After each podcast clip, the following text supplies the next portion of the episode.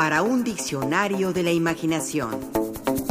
Guía rápida de historias y palabras. Neumonía.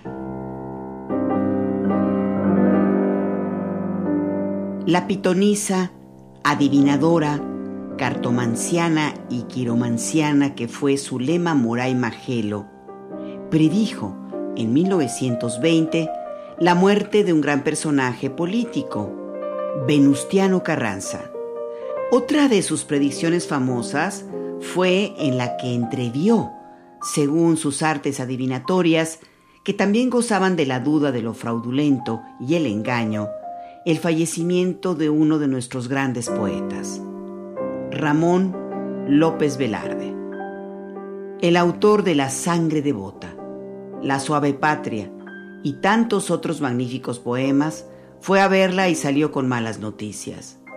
La vidente Zulema Moraima le predijo algo que lo cimbró por completo. Usted va a morir joven y asfixiado, le dijo.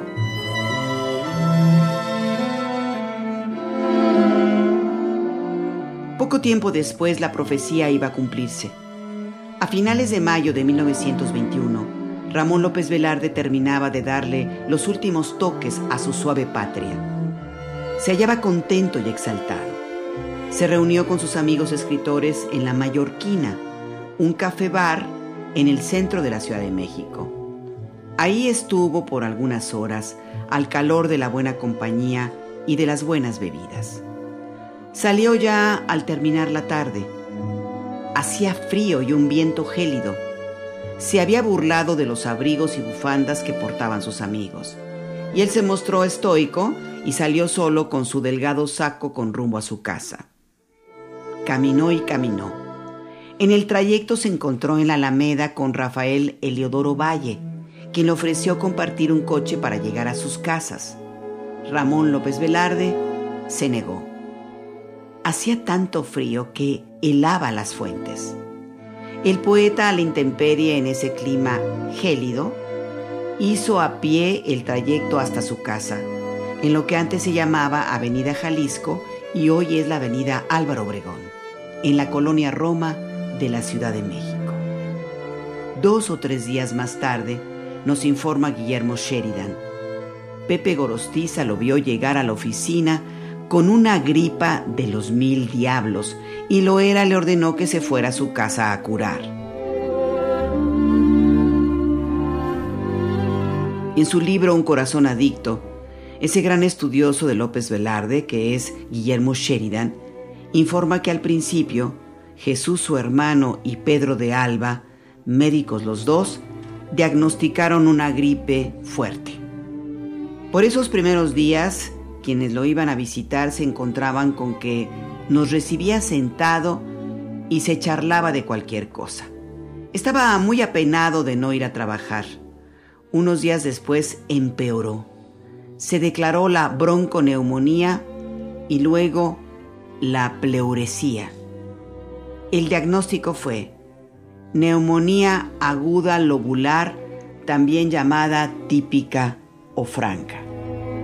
No es infecciosa, presenta un cuadro sintomatológico y característico. La neumonía, leemos en el diccionario, es una inflamación de los pulmones causada por la infección de un virus o una bacteria que se caracteriza por la presencia de fiebre alta, escalofríos, dolor intenso en el costado afectado del tórax, tos y expectoración. También tenemos que la neumonía puede provocar que los sacos de aire se llenen de fluido o de pus. La infección puede ser mortal para cualquier persona, pero en especial para bebés, niños pequeños y adultos mayores de 65 años. Los síntomas incluyen tos con flema o pus, fiebre, escalofríos y dificultad para respirar. El tipo de neumonía que afectó al poeta Ramón López Velarde fue la llamada lobular, también conocida como lobar o segmentaria. Consiste en un tipo de neumonía caracterizada por lesiones de todo un lóbulo o un gran segmento del pulmón y por lo general afecta o compromete a todas las estructuras pulmonares de la región afectada. Así cuenta Guillermo Sheridan los padecimientos de Ramón López Velarde, afectado de neumonía. Ramón comenzó a sentirse muy mal. Le dolía el costado derecho, tosía mucho y padecía fiebres, escalofríos, jaquecas. Dejó de comer. Comenzó a bajar de peso rápidamente. Sus hermanas y su madre le vigilaban, le procuraban los tratamientos ordenados por los doctores y surtían las medicinas en las farmacias de los parientes.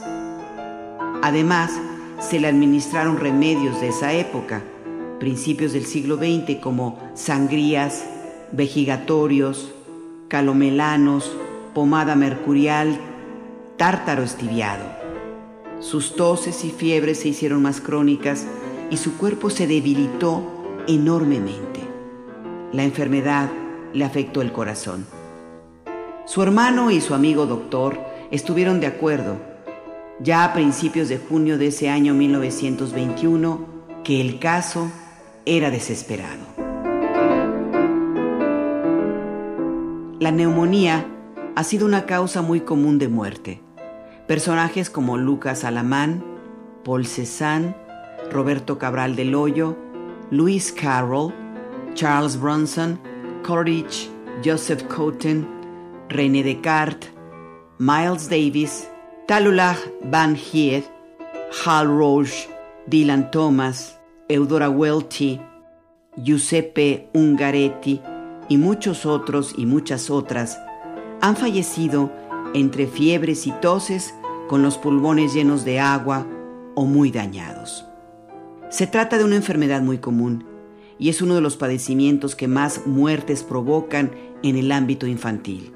Apenas hace algunos años se instituyó el 12 de noviembre como el Día Mundial contra la Neumonía, para sensibilizar a la población sobre los estragos que causa esta enfermedad, que detectada a tiempo se puede remediar con ayuda de tratamientos con base en antibióticos.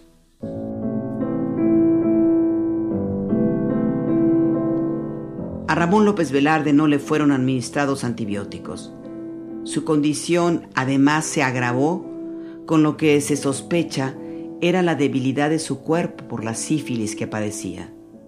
Sus últimos días recibió la visita de muchas amistades.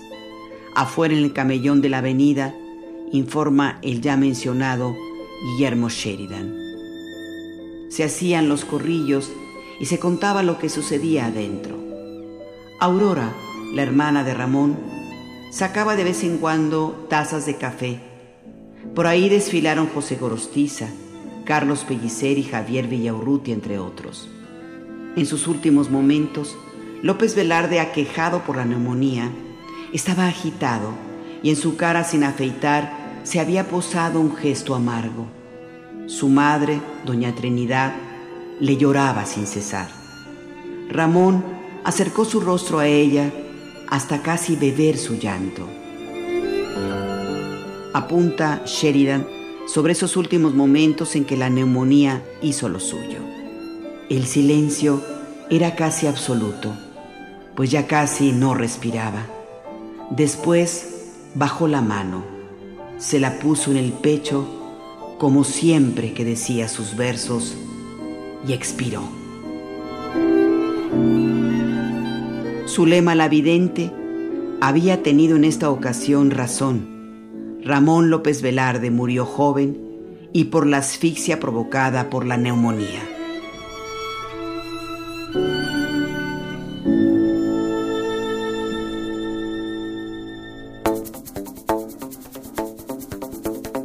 Participamos en este programa Juan Ramírez, Rafael Méndez, María Eugenia Pulido, Mauricio Carrera y Pilar Muñoz.